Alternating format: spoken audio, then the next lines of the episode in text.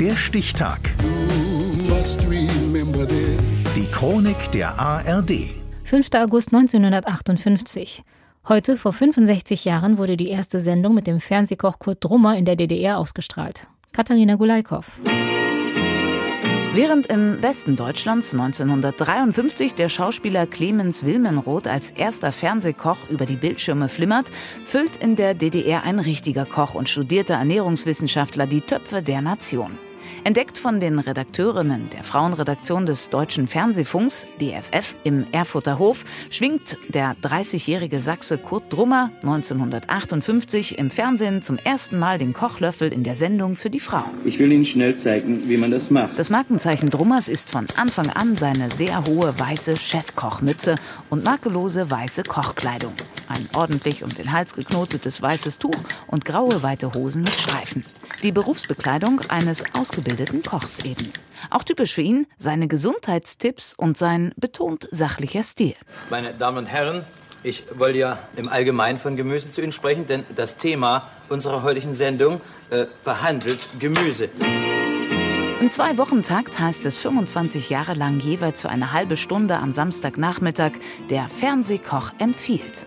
Und Kurt Drummer wird zur Fernsehkochlegende. Ein Mann, der mit dem kocht, was gerade verfügbar ist, regional und saisonal. Auch hierzu einen frischen Salat oder einen Weißkohlsalat mit Möhren, Apfel, Sellerie, je nach Angebot. Es ist die Zeit der Ratgebereien im Fernsehen. Sie sollen eine enge Bindung zwischen Publikum und dem immer noch neuen Medium schaffen. Ziel sind keine neuen Rezepte, sondern Botschaften unters Volk zu bringen. Schmackhafte und schnell zu kochende Gerichte für die berufstätige Frau und Gemeinschaftseinrichtungen mit Zutaten, die es im staatlichen Einzelhandelsunternehmen HO und im Konsum zu kaufen gibt. Große Erfolge wurden in unserem sozialistischen Aufbau erreicht. Durch die Leistungen unserer Werktätigen konnte die Versorgung der Bevölkerung weiter verbessert werden. Aber eben nicht ausreichend. So wird Kurt Drummer in all den Jahren seiner erfolgreichen Fernsehkarriere mit Ansage gegen Versorgungsengpässe ankochen. Der Fernsehkoch empfiehlt, erhält Anweisung vom DDR-Ministerium für Handel und Versorgung. Gibt es keine Zitronen, preist Drummer den hohen Vitamin C-Gehalt der Paprika an. Soll Plastikgeschirr in der Küche eingeführt werden, kocht Drummer mit Plastikgeschirr. Sind einzelne Gewürze rar, ruft er zur Sparsamkeit auf. Gewürzt wird ebenfalls mit wenig Salz und vielleicht noch mit ein bisschen Paprika. Und empfiehlt, lieber Küchenkräuter selbst anzubauen. Seine Rezepte sind beliebt. Brisoletten, Brotsuppe mit Äpfeln und Pflaumen, erzgebirgische Buttermilchgätzen oder Magdeburger Bördetopf. Aber auch eher Unbekanntes wie Rezepte aus Kuba oder Bulgarien kommen auf den Tisch.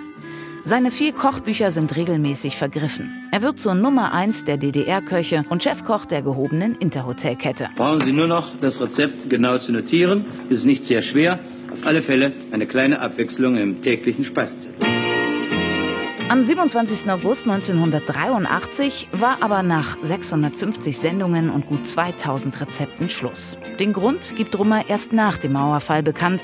Er hatte keine Lust mehr, ständig die fehlenden Zutaten zu besorgen. Bleibt also nur noch für mich heute zu sagen, ich verabschiede mich von Ihnen sehr herzlich. Wiedersehen, Ihr Kurt Drummer. Und beendet seine Fernsehkarriere als erster Fernsehkoch der DDR. Die erste Kochsendung mit Kurt Drummer wurde am 5. August 1958 ausgestrahlt. Heute vor 65 Jahren. Der Stichtag. Die Chronik von ARD und Deutschlandfunk Kultur. Produziert von Radio Bremen.